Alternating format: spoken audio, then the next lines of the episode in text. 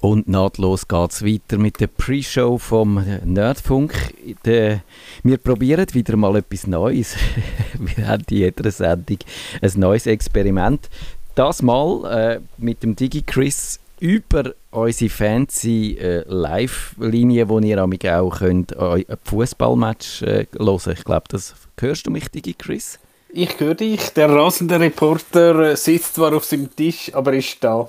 Sehr gut, also und ich glaube fast, dass äh, das ist eine, eine gute Lösung. Wir müssen noch schauen, ob wir den Kevin auch so dazu bringen. Äh, von dem habe ich jetzt noch nicht gehört. Ob, ob der rum ist, weiß ich jetzt noch nicht. Und das nehmen wir doch zum Anlass. Ein wunderschöner. Er sagt, connected. Oh, er sagt connected. Okay, dann tue ich ihn gerade zuschalten. Kevin, hallo. Hallo. Ja, tatsächlich. Schau jetzt das an. Also, ich würde sagen, damit ist die äh, Scharte, die ich mir eingehandelt habe, vor zwei Wochen ist da ausgewetzt. Wir haben da äh, ein geniales Setup und ich frage nicht die Runde, wie geht es euch so? Äh, wie, wie ist das Befinden, Kevin? Müde. Müde, aber motiviert. Ah, das ist doch schon mal nicht schlecht. Digi Chris, du, du tönst noch ein bisschen weniger müde wie der Kevin, wenn ich das so darf sagen.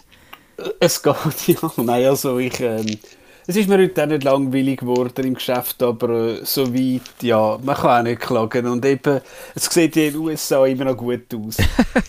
naja, außer dass fast kurz vor dem Bürgerkrieg sind, oder? Also irgendwie habe ich heute gelesen, der, der Trump hätte eigentlich wollen, den Irak angreifen und so Geschichten. Also ich ich weiß nicht so genau, wie das, wie das rauskommt. Aber wir, wir, wir haben ja so eine wunderbare Wette gemacht. Wir haben gesagt, äh, wer gewonnen hat, bei, bei, also wer, äh, wer für was gewählt oder die Wahl prognostiziert hat.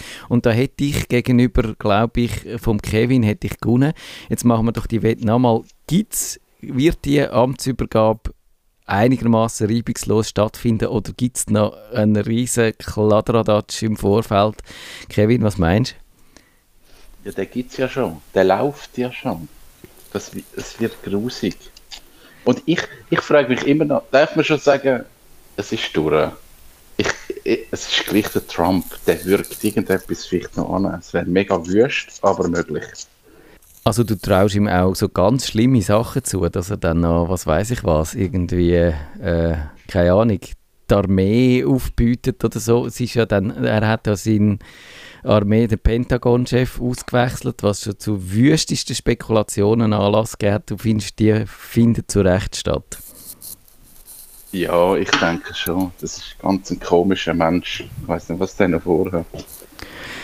Ja, das fürchte ich, hast du recht. Digi Chris, bist du ähnlich pessimistisch? Ich glaube, irgendwann, ja, wird es schon gesehen. Ich glaube, jetzt versucht er sicher noch irgendwie ein bisschen äh, zu feuerwerken und so. Aber ja, apropos komische Menschen, ich würde sagen, jetzt mal genauso komisch sind seine Anhänger, respektive seine Schweizer Anhänger ohne US-Pass, wenn du weißt, was ich meine. ich weiß, was du meinst. Ja, die haben äh, ohne Unterlass haben die, äh, weiter twittert. Ich habe gedacht, denen gehen irgendwann einmal der Schnuff aus. Offenbar ist das allerdings nicht der Fall, sondern äh, die, die ziehen es gnadenlos durch.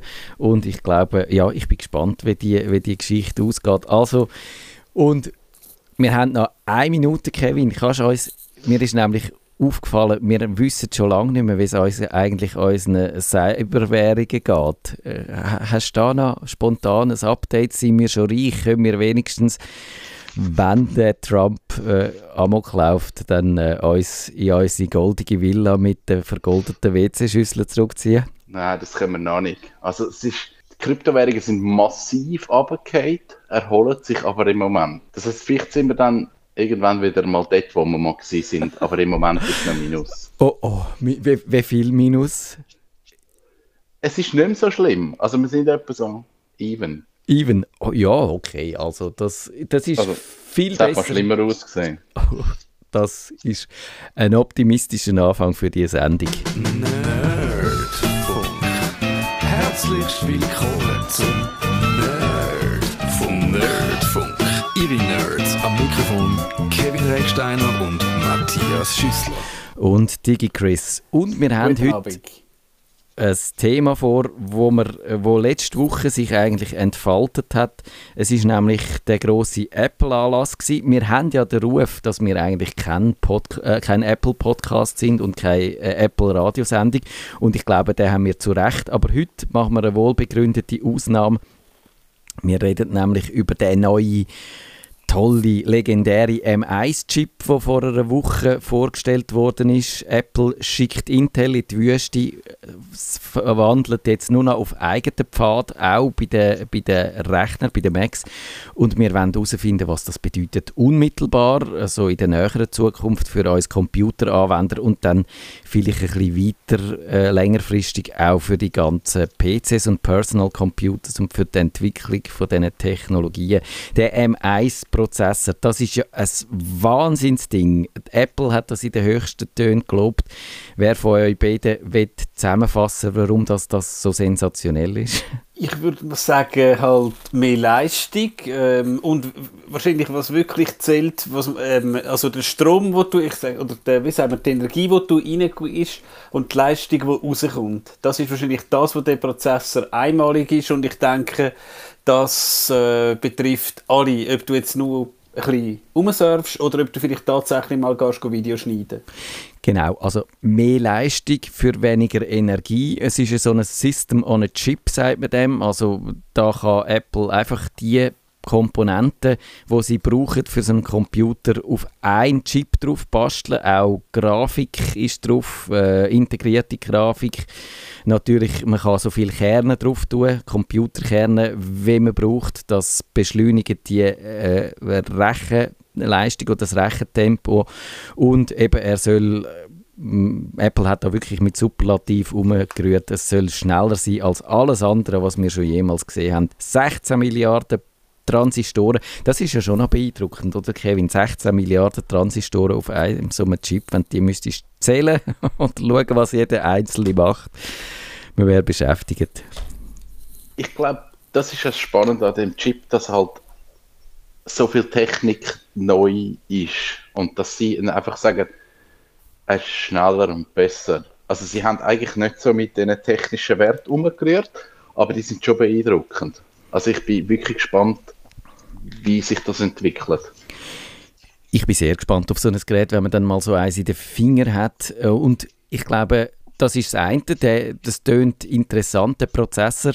Aber DigiChris, für Apple ist es ja vor allem auch spannend, dass sie jetzt quasi ihre ganze Hardware von der Uhr über die, sogar über Kopfhörer hat sie so Varianten, also ihren, ihre drahtlosen Kopfhörer hat sie so Varianten von ihren eigenen Chips drin. Das haben sie jetzt alles unter Kontrolle.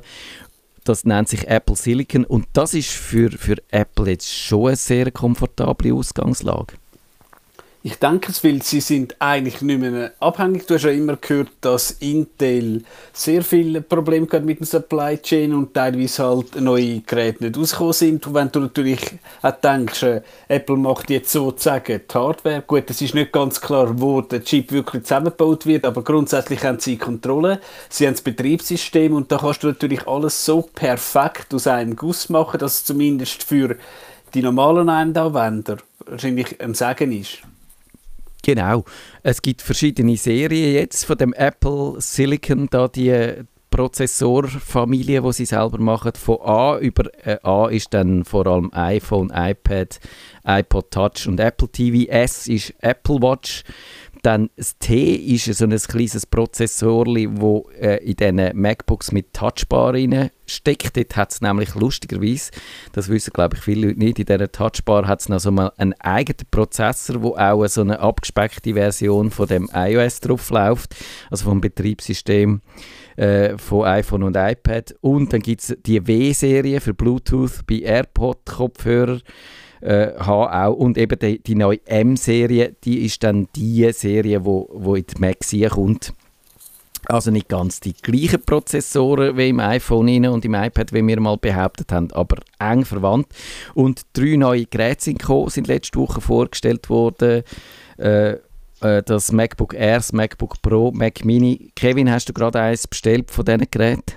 Nein, noch nicht. Ich warte noch einen Moment. Ich bin im Moment noch glücklich mit meinem was ist das? Wahrscheinlich ein zweijähriger MacBook Pro. Aber wahrscheinlich, wenn dann so die ersten Kunden so Geräte haben und ich bin das erste Mal so einem gesessen, dann muss man dann auch eins haben wahrscheinlich. Meinst du, es ist so sensationell, dass du gerade äh, musst umsteigen musst? Das, das könnte sein.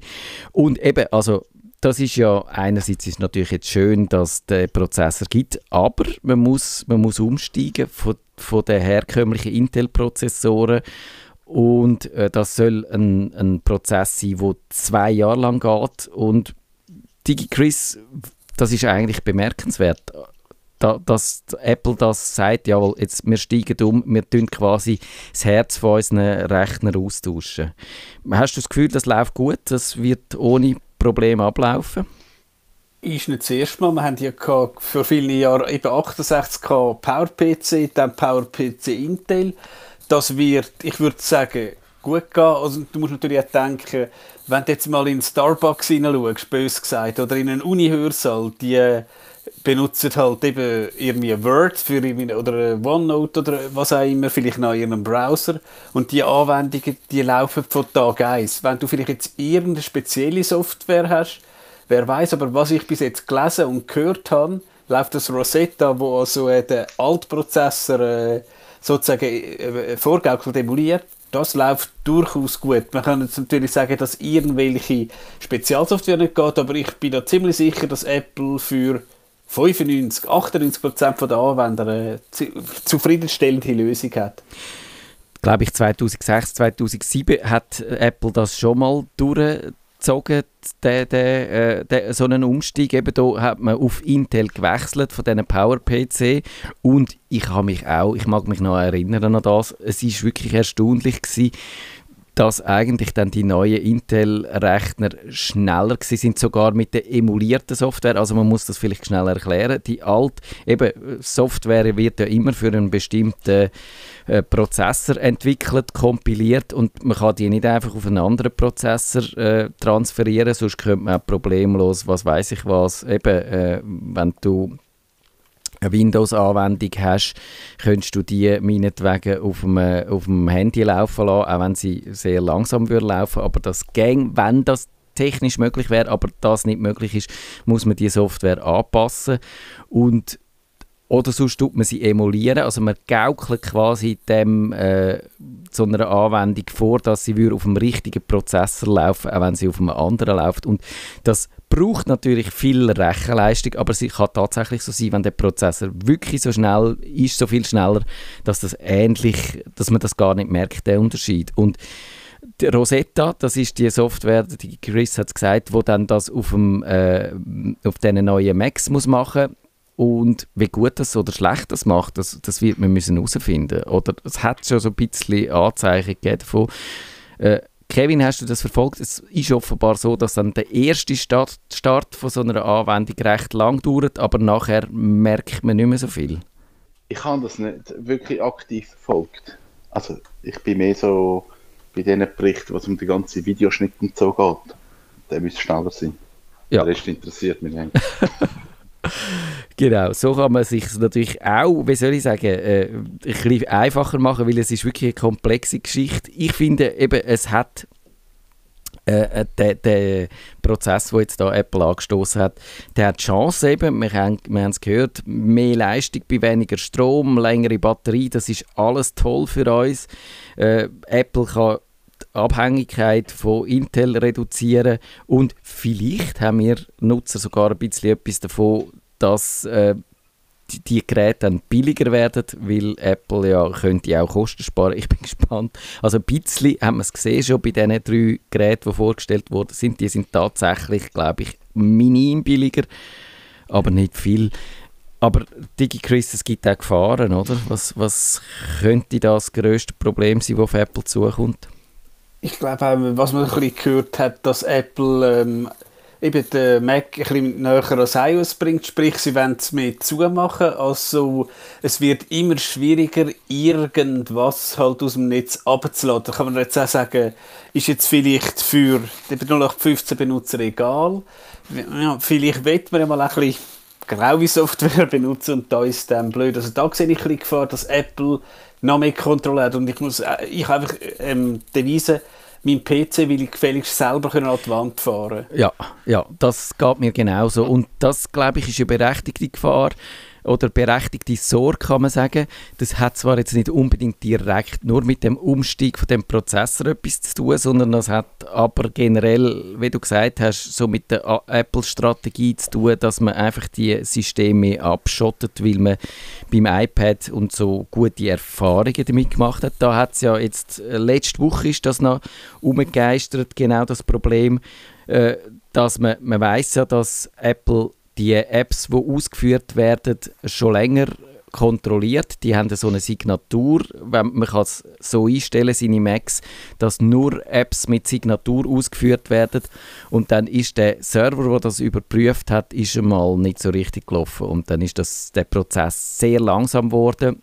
Und dann hat es auch so relativ, wie soll ich sagen, jetzt äh, Blogposts gegeben, die gesagt haben, ui, also dein Computer gehört nicht mehr dir, weil, weil der Apple kontrolliert den. Sie merken, jede einzelne App, die du ausführst, wird kontrolliert und wenn Apple will, dass du die App nicht ausführst, dann führst du sie nicht aus. Ist, ist das eine berechtigte Gefahr, Digi Chris, meinst du?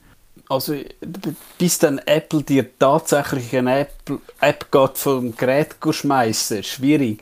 Aber eben nach dem Motto, Epic Games zum Beispiel mit dem Fort, ja, Fortnite ist es, dass sie halt sagen, hey, hey, es gibt keine Updates mehr, blöd.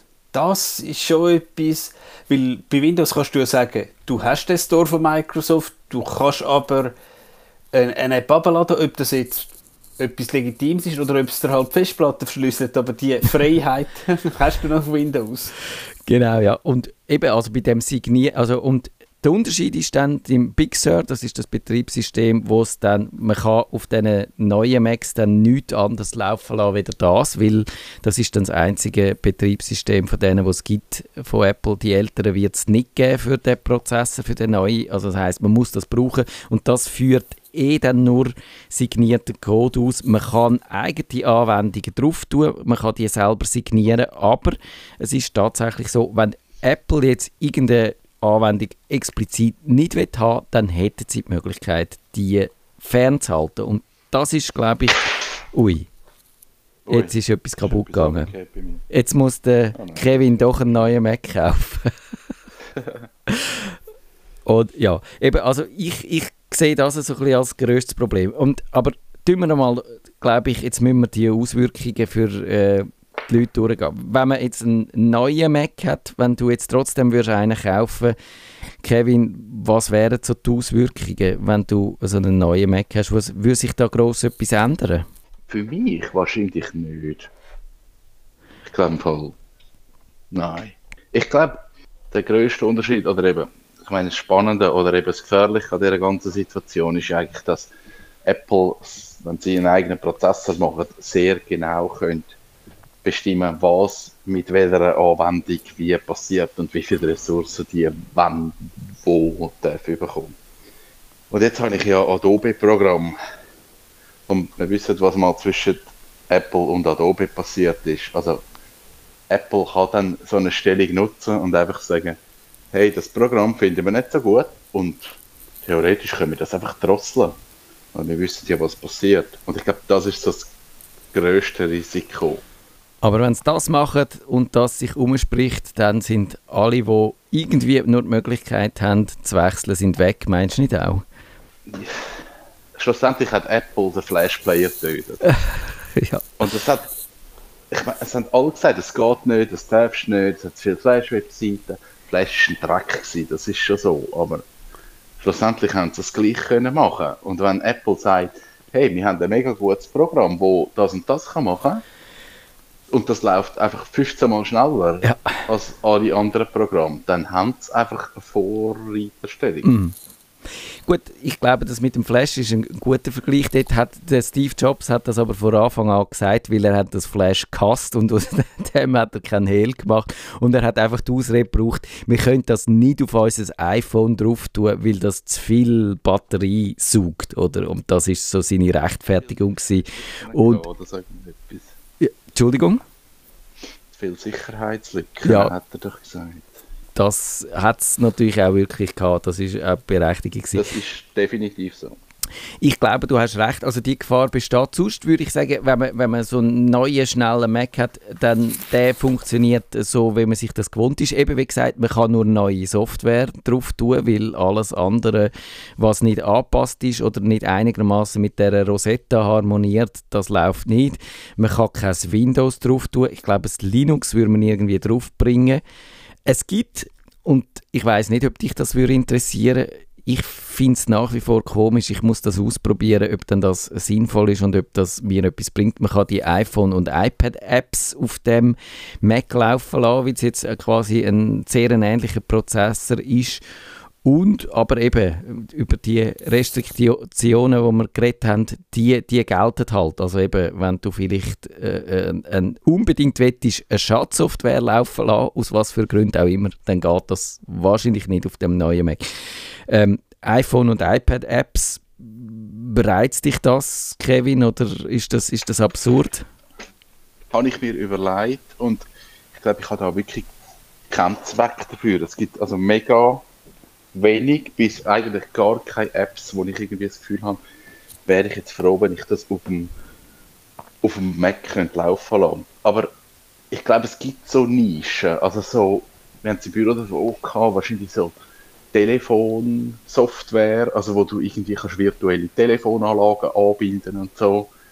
Wenn, wenn du dort natürlich dann plötzlich die Möglichkeit hast, so einen Client auf einem Mac installieren und nicht über das Telefon musst dich in die Telefonanlage einwählen, kann das spannend sein. Ja, glaube ich auch. DigiChris, für wenn man einen alten Mac hat, also alt in Anführungszeichen, der kann noch ziemlich neu sein, aber wenn er, wenn er noch so einen Intel-Prozessor drin hat, wie lange denkst du, hat Apple Lust, da Energie und Arbeit reinzustecken, dass die noch schön auf, auf dem aktuellen Stand bleiben? Ich habe das Gefühl, irgendwie, ob schon das nächste macOS noch auf der, neuen Pla auf der alten Plattform kommt, gute Frage. Ich traue aber Apple zu, dass noch ein paar Jahre, ich sage jetzt, schwere Sicherheitslücken auf Intel werden äh, korrigieren. Ja, aber ich glaube auch, ich, das ist jetzt, geht so leicht in eine Verschwörungstheorie ein, aber ich habe auch das Gefühl, es wird dann irgendwie relativ schnell so sein, dass man das Gefühl hat, auf so einem Intel-Computer, man sagt jetzt auf der, äh, ein bisschen auf dem Abstellgleis und es wäre äh, eigentlich schon viel lässiger, so einen neuen, einen neuen Kompi zu haben. Wir müssen aber auch noch über die Entwickler reden. Die müssen ja jetzt das allererste Mal ähm, die Arbeit machen und eben alle ihre Apps, die sie wollen, wirklich, dass die weiter benutzt werden, müssen die auf die Plattform bringen und das ist wahrscheinlich viel Arbeit, ohne dass die unmittelbar viel davon hätten, oder? Äh, DigiChris, ist das abschätzbar, wie viel das zu tun gibt? Ich glaube, es hat mal äh, beim Intel Switch äh, den schönen Satz gegeben, Your mileage may, may vary. Also es, oder eben, wie ich immer sage, es kommt darauf an. also ich würde sagen, wahrscheinlich, wenn du, ich bin kein Entwickler, aber wenn du wahrscheinlich deine App oder einigermaßen schlau programmiert hast, wird es wahrscheinlich ein bisschen weniger Aufwand sein. Und wenn du wahrscheinlich irgendwelche verreckten Spaghetti-Code ja. hast, wird wahrscheinlich ziemlich lange dran haben. Genau. Ich glaube, genau das ist es. Je sauberer du das geschafft hast, desto, ich weiß nicht, wie viel Hilfsmittel dir da Apple an die Hand gibt, wo, wo dir äh, da auch äh, das leicht, leicht machen, den Prozess. Aber wenn du irgendwelche Hacks gemacht hast und wilde Sachen, die eigentlich so halblegal bis verpönt sind, dann, dann könnte es heikel werden. Und eben, also was ich auch noch, was ich noch eigentlich noch erstaunlich finde, ist, ist wenn man bisher für Mac entwickelt hat, Mac-Software, dann hat man plötzlich ganz viel Konkurrenz eben durch die iPhone- und iPad-Software, wo dann vielleicht nicht so gut funktionieren mit Maus, wie sie funktionieren mit Touch-Bedienung, aber wenn Leute durch das können Geld sparen können, machen sie das vielleicht trotzdem und das heißt, man muss sich aber Kevin so als Entwickler doch schon genau überlegen, ob man dann in dem Geschäft überhaupt noch drin bleiben von dieser Mac-Software. Ich weiß es nicht. Ich glaube, das mit den Apps auf dem, auf dem PC oder also eben vom Mac ausführen, das ist ein Gag, aber schlussendlich wird das nicht praktisch sein. Also es gibt ja auch viele Emulatoren, wo du so Zeug kannst dann emulieren, aber das ist immer so halb befriedigend. Und ich glaube, der nächste Schritt wäre dann, dass, wie, wie soll man dem sagen, responsive Apps machst. Ja. dass du eigentlich eine App entwickelst und du kannst sagen, auf dem iPhone sieht es so aus, auf dem iPad sieht es so aus und auf dem Mac iOS sieht es so aus.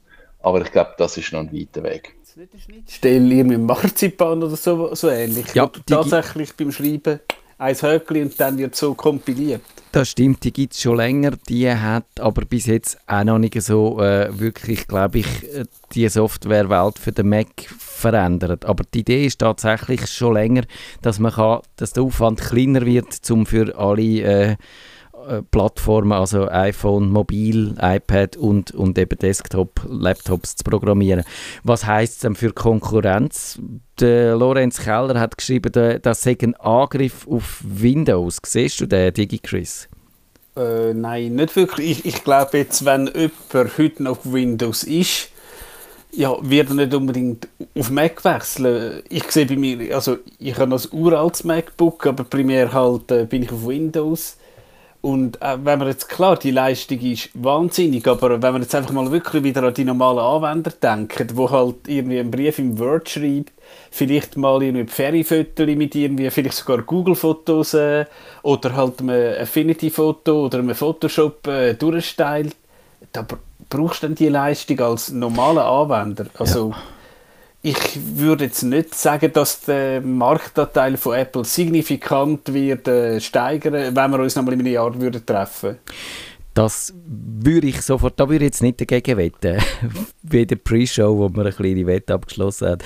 Äh, aber ich, ich bin nicht ganz sicher, ich habe mir das auch überlegt, für Windows als Microsoft würde ich mir jetzt da auch nicht allzu große Sorgen machen, unmittelbar. Was aber vielleicht schon noch äh, könnte einen Einfluss haben, ist, dass wenn man äh, da bei der Microsoft ist, findet, oi, jetzt zieht das Apple durch und mir, ich meine, es ist ja so, dass das ARM äh, es gibt auch ein Windows für ARM schon seit Jahren, seit Version 8.1, falls ich mich nicht täusche.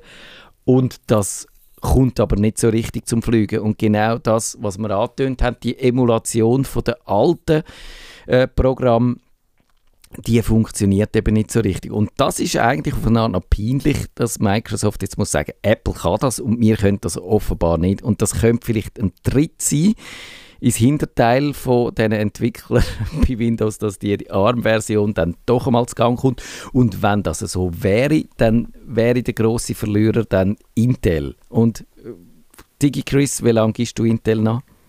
Also Intel hat ja nur dort das Problem. Du hast ja, auf dem PC-Bereich gibt es ja noch AMD. Die haben sie ja jetzt relativ äh, abgetrocknet. Ähm, man sagt ja auch, du hast ja bei einem Prozessor äh, den Einzelkern oder Mehrkern. Und ich glaube, mit der neuesten Generation hat AMD Intel auch im Einzelkern geschlagen, was bei Spielen gerade wichtig ist. Und anscheinend, ich, wir haben gesagt, 5 mm ist, glaube ich, oder äh, Nanometer. Nanometer, Entschuldigung, das ist ein bisschen gross. Und ich glaube, Intel ist auf 14, also Intel wird noch ein paar Jahre haben, bis einfach technisch mal so weit sind. Also ich würde jetzt nicht unbedingt Intel-Aktien posten, dann doch lieber Bitcoin. Ja, ja, also das ist also, ich habe das Gefühl, Intel, die haben irgendwie auch im Wearables-Bereich haben sie nur eine Pleite nach der anderen angelegt. Sie haben den mobile Trend irgendwie verschlafen. Sie haben ja, glaube ich, haben sie das durchaus mal probiert, auch Prozessoren für Smartphones zu entwickeln. Hat nicht funktioniert und also eben es ist, ich habe einen langen Artikel, den findet ihr in den Show Notes, ist jetzt eigentlich das Ende für, für Intel oder der Anfang vom Ende. Ich glaube, der Kommentator hat gesagt, der Anteil, wo Mac da gekauft hat von ihren Prozessoren, der ist nicht so riesig, aber wenn jetzt zum Beispiel das so ein Fanal wäre, dass, dass noch mehr Leute finden, wir wechseln jetzt auf ARM, dann könnte es für Intel schon äh, knifflig werden. Und ja, also das bin ich gespannt, das tun wir äh, verfolgen. Und abschließend, ich kann noch über ganz viele Kritikpunkte reden, die tun jetzt ganz schnell äh, durchackern, nämlich eben findet, man hätte jetzt können sagen, Apple hat mal den Prozessor vorgestellt, aber die Geräte selber, die MacBooks und äh, die, die, der Mac Mini, die haben sich gegenüber dem Vorgängermodell nicht verändert, nicht groß.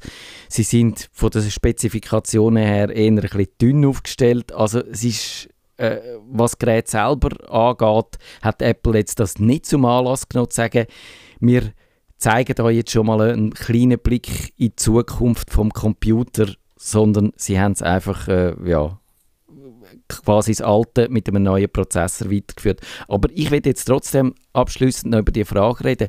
Wie sieht denn der Blick in die Zukunft vom Computer aus? Was heißt das, dass jetzt die äh, Macs und die iPads irgendwie näher zusammenwachsen? Muss da, Kevin, was meinst du, muss sich da Apple doch irgendwann mal überlegen, ob sie die Systeme zusammenführen wollen? Ich glaube, das wird früher oder später kommen, dass man das alles zusammennimmt. Das ist wahrscheinlich die logischste Strategie. Findest du das gut oder schlecht? Freust du dich darauf? Bist du eher dagegen? Ich glaube, es ist gut. Ich glaube, es ist schon gut, wenn man so einen gleichen Stand hat. Ja. Ich weiß nicht, ob das gut ist, wenn, wenn, wenn es einfach nur drei Leute gibt, die das machen können. DigiChris, wie siehst du, werden die zusammenwachsen, wenn wir auch da den Wett abschliessen Der Kevin hat klar gesagt, die werden zusammenwachsen. Äh, ich bin unschlüssig, was sagst du? Ich bin unschlüssig. Ich hoffe, ich würde mal so hoffen, äh, wenn ich jetzt sehe, die Leute, die heute ein Tablet haben, die wollen halt ein bisschen umsurfen und so irgendwie, man hat glaube ich, ähm, dass man es wieder mal ein bisschen so erwähnt hat, haben wir von einem Pro-Modus geredet. Sprich, wenn du jetzt tatsächlich mit dem USB-Stick kommst, dass du halt auf deinem iPad kannst, ich sage jetzt macOS führen holen, die Dateien umbenennen, umkopieren und dann vielleicht wieder zum Tablet-Modus zurück. Aber dass es da sicher eine Angleichung geben wird, ich sage jetzt mal einfach Angleichung, nicht, dass es eine totale Gleichmachung, da wird sicher was geben bei Windows ist ja eigentlich schon so mit äh, den Surface Tablet und da wird sicher äh, im Mac-Bereich auch noch was passieren. Ja, also ich habe wirklich ich frage mich, was Apple da vorhat. Und ich finde, es ist eine verpasste Chance von Apple, dass sie jetzt sich da nicht ein bisschen mehr in Karten haben schauen lassen und eigentlich endlich sagen, eben, wir haben über das Big Sur nur am Rand geredet, das neue Betriebssystem, das sieht optisch so viel ähnlicher aus wie das iPad. Es hat das Kontrollcenter, wo man vom iPad her und vom iPhone her kennt. Also optisch und von der Bedienung her wachsen die zusammen. Es gibt wirklich fast keine so richtig grosse Unterschied mehr, außer die, die der DigiChris gesagt hat, so beim Dateisystem, wenn man, wenn man mit Dateien umgeht, wenn man, wenn man quasi hinter den Kulissen operiert. Sonst eben die iPad-Apps auf Mac, man kann äh, die iPads inzwischen auch mit Maus und Tastatur bedienen, sogar recht gut. Es gibt mit diesen Macs, mit der Touchbar, die wir erwähnt haben, auch so ein bisschen äh, Touch-Bedienung, ein bisschen abgespeckte. Und wenn, wenn du jetzt auf die Größe schaust und das iPad Pro, das grösste mit 12,9 Zoll nimmst, dann ist das fast so groß wie das MacBook Air 13,3 und es ist eigentlich fast wirklich nur noch äh, dass beim einen die Tastatur halt fix dran ist und beim anderen kannst du sie an- und abdocken. Und das finde ich längerfristig einfach ein bisschen wenig. Und ich habe das Gefühl, der einzige Grund, dass Apple sich da noch nicht stringent überlegt, ist, Achtung, Verschwörungstheorie, ich könnte gerade sagen, ob ihr, ob ihr sie glaubwürdig findet oder nicht, weil sie gerne wollen, beides verkaufen, nämlich MacBooks und iPads. Digi Chris, glaubwürdig? Doch, kann durchaus sein, weil, ja, der, ich, ich, kann sagen, es kann sein, du schaffst den Tag, schneidest deine Video auf dem äh, Mac, auf dem MacBook und hockst dann auf der Couch und schaust irgendwie auf dem iPad Netflix. Also, und sie werden vielleicht sogar ein Apple TV verkaufen. Also, das finde ich jetzt nicht so abwegig, was du da äh, für eine Theorie hast. Aber Kevin, wenn das so werden, muss man ganz klar sagen, dann ist da das schnöde Geld, die Bestrebungen, möglichst viel davon zu verdienen von Apple, steht da am Fortschritt und am Nutzererlebnis massiv im Weg. Das ist so, das ist definitiv so. Aber schlussendlich sind das Tablet und ein Laptop glaube unterschiedliche Geräte.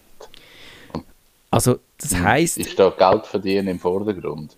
Glaube ich nicht. Da müsste, da müsste Apple auch wieder ein bisschen sich noch überlegen, wie die besser äh, ja, sich unterscheiden. Ja. Nerd, Nerdfunk, Nerdfunk, Nerdfunk. Besuchen Sie uns auch im Netz auf nerdfunk.ch.